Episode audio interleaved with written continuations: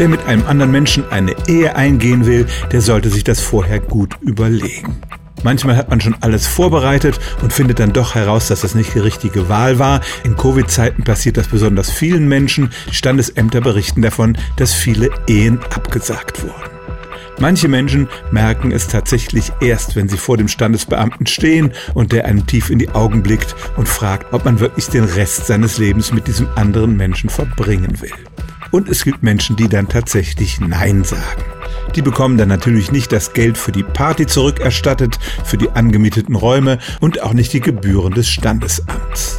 Was sie da sparen, sind vielleicht allenfalls die Gebühren für die Ausstellung der Heiratsurkunde. Das geschieht dann ja nicht, aber ansonsten haben sich die Beamten ja die Arbeit gemacht und das muss man auch bezahlen.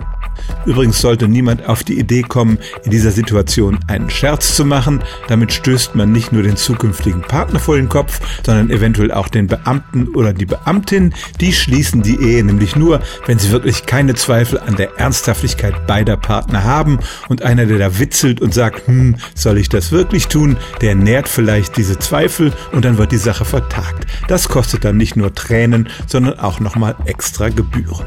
Also, wer sich ewig binden will, der sollte sich das gut überlegen und wenn ihm oder ihr Zweifel kommen, dann sollte man die Sache vor der standesamtlichen Trauung abblasen, denn sonst entstehen nicht nur Kosten, sondern auch viele Tränen. Stellen auch Sie Ihre alltäglichste Frage unter stimmtz.radio1.de.